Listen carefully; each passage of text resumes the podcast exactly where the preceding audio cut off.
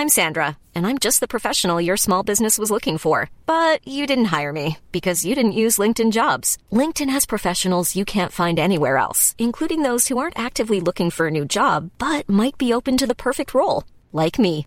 In a given month, over 70% of LinkedIn users don't visit other leading job sites. So if you're not looking on LinkedIn, you'll miss out on great candidates like Sandra. Start hiring professionals like a professional. Post your free job on linkedin.com/people today. Que vida tem o crente em Cristo? Primeira carta de João, capítulo 1. Comentário de Mário Persona. Os primeiros versículos desse capítulo, desse livro, dessa carta de João, ele nos dá a base, o fundamento, a origem da vida que agora temos, porque nós não tínhamos vida. É sempre importante lembrar disso. Uh, nós estávamos mortos nos nossos delitos e pecados. Uh, essa era a condição que Deus nos enxergava, espiritualmente mortos, completamente mortos. Precisamos primeiro de vida para podermos sentir o peso dos nossos pecados e irmos a Cristo. Isso não seria feito se, nós, se o Espírito Santo não tivesse incutido em nós vida. Quando nós fomos a Cristo, não foi uma grande ideia que a gente teve de, de que, ah, agora eu entendi. Não. Na realidade, o que aconteceu foi um, um novo nascimento. Ele, Deus, através do Espírito Santo, incutiu vida em nós, injetou vida em nós, através da palavra. Isso é João capítulo 3. Uh, ah, o vento sopra onde quer, nós não sabemos sua origem, nós ouvimos sua voz, não sabemos de onde vem nem para onde vai. Assim é aquele que é nascido de Deus. Então nós nascemos de Deus naquele momento em que o Espírito Santo aplicou a palavra de Deus nos nossos corações e nos fez despertar para, vamos dizer assim, as sensações espirituais. Né? Nós passamos a ser sensíveis às coisas de Deus naquele momento. E aí, em seguida, o Espírito Santo encheu, uh, nos encheu com a sua palavra e transformou em vida aquela, aqueles vasos de pedra. E esse foi o primeiro milagre do Senhor Jesus, foi transformar uh, água em vinho. água, o símbolo da palavra de Deus, vinho, um símbolo de alegria e de vida também, né? O, vinho nos lembra sangue. E aí nós cremos em Cristo. O processo é semelhante ao que passou aquele, aquele centurião romano, uh, Cornélio, ele, ele era um homem temente a Deus, que fazia orações a Deus, suas orações chegavam até Deus, eram lembradas diante de Deus, para a memória diante de Deus, mas ele não era salvo. Ele não estava salvo. Mas como é que ele podia temer a Deus se ele não estava salvo? De onde vinha esse temor a Deus? Vinha da vida que ele tinha agora em si. Ele, ele era um homem nascido de novo, porém não salvo. Ele precisou escutar da, bo da boca de Pedro o evangelho puro da, da morte e ressurreição de Cristo e do juízo que virá sobre os que não creem, para então ele crer, e quando ele creu, ele recebeu o Espírito Santo. E aí sim, agora ele estava salvo.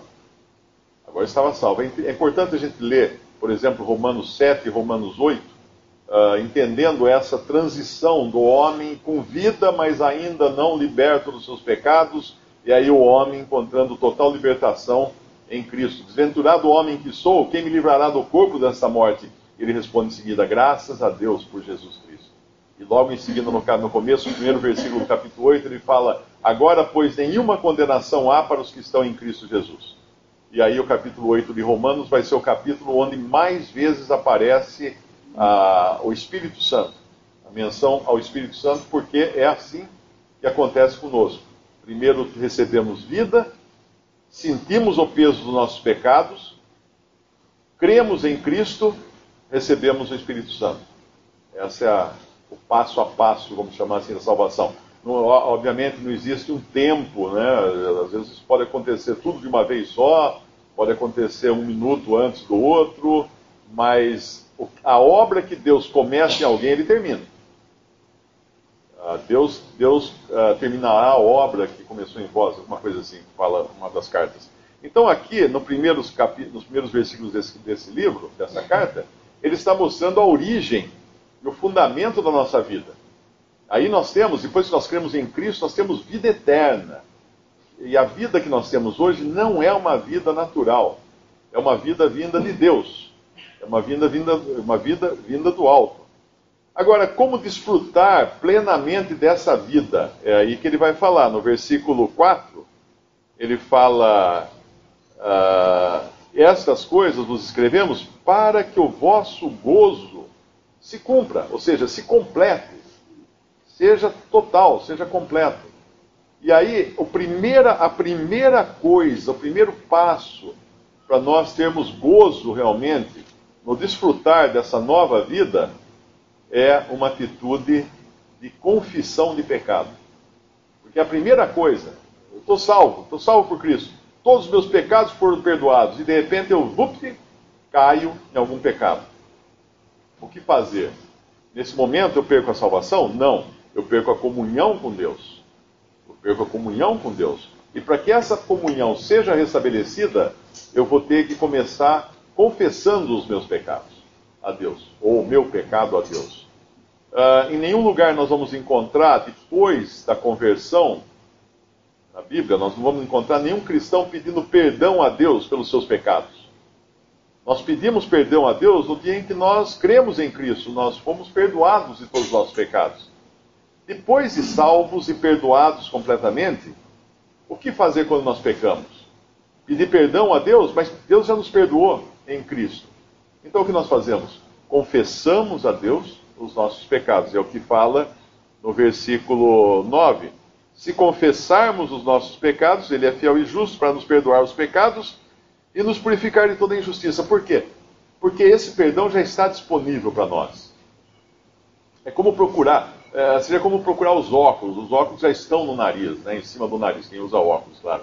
Já estão na orelha e no nariz. Eu não preciso procurar, estão ali. Eu preciso confessar os meus pecados para desfrutar agora desse perdão e do restabelecimento da minha comunhão com Deus. E aí ele vai uh, continuar dizendo quais são as, as, as necessidades para eu desfrutar então dessa, dessa vida que eu tenho em Cristo. No versículo 3, no capítulo 2, uh, ah, ele fala: Nisto sabemos que o conhecemos se guardarmos os seus mandamentos. Aqui, muita, muitas vezes a gente pode confundir isso com a lei, mas isso aqui não é a lei. Isso é, são os mandamentos de Cristo. E nós temos os mandamentos de Cristo nos evangelhos, nós temos os mandamentos de Cristo nas epístolas. Aliás, a epístola de João é a que mais vai trazer a palavra mandamentos. E, obviamente, não está falando de, dos dez mandamentos, ou da, das duzentas ou trezentas ou mais ah, coisas que, no, que, se exigia na lei do Antigo Testamento do israelita. Não.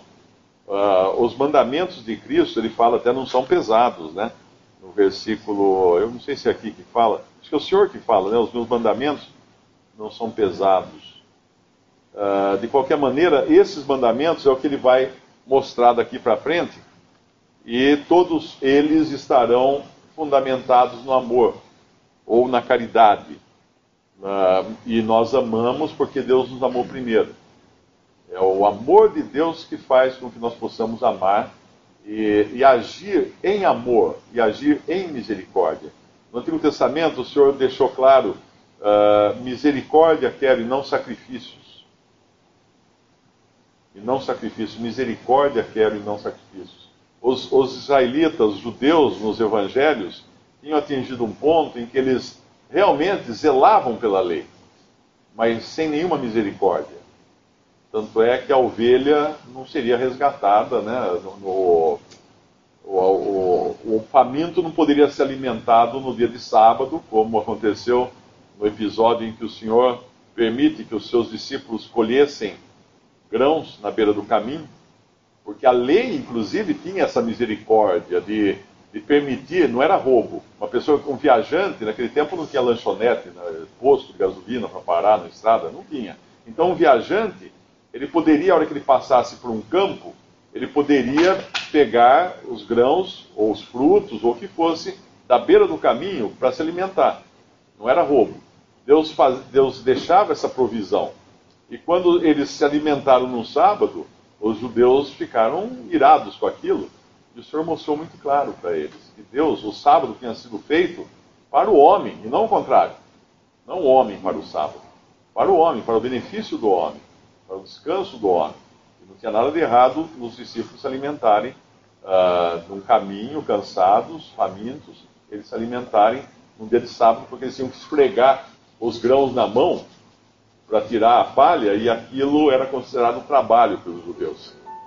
E, obviamente, não havia misericórdia alguma da maneira como eles encaravam a lei.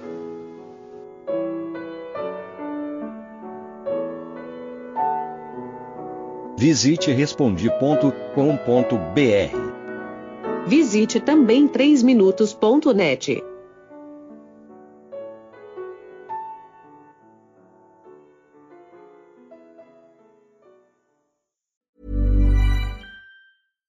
When you make decisions for your company, you look for the no-brainers. And if you have a lot of mailing to do, stamps.com is the ultimate no-brainer. It streamlines your processes to make your business more efficient, which makes you less busy. Mail checks, invoices, legal documents, and everything you need to keep your business running with stamps.com.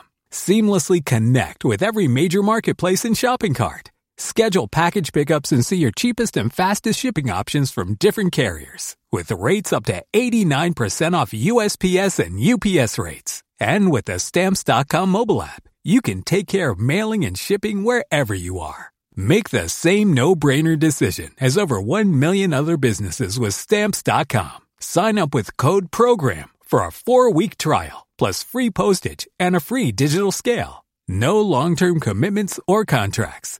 That's stamps.com. Code program.